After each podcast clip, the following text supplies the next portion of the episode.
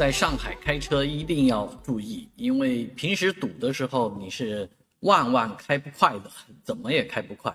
但是不堵的时候也总会是有的啊。那在这种时间呢，你开车在上海的街头很容易超速啊。以前就说过，这个中环上中路隧道限速是六十，很多人是以八十一百的速度在里面狂飙啊，那当然被这个记分罚款，这是。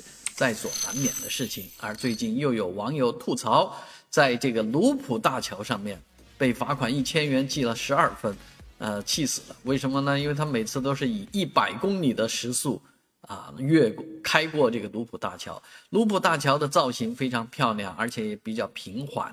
这座大桥也是很多汽车广告爱在这个上面拍的啊。那拍出来桥美车美，什么都美，就是速度。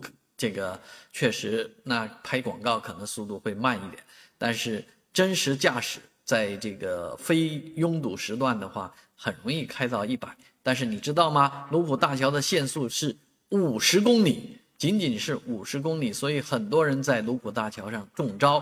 而你随便搜一搜网络的话，会发现这个话题一直都有。那有关方面能不能啊多为这个？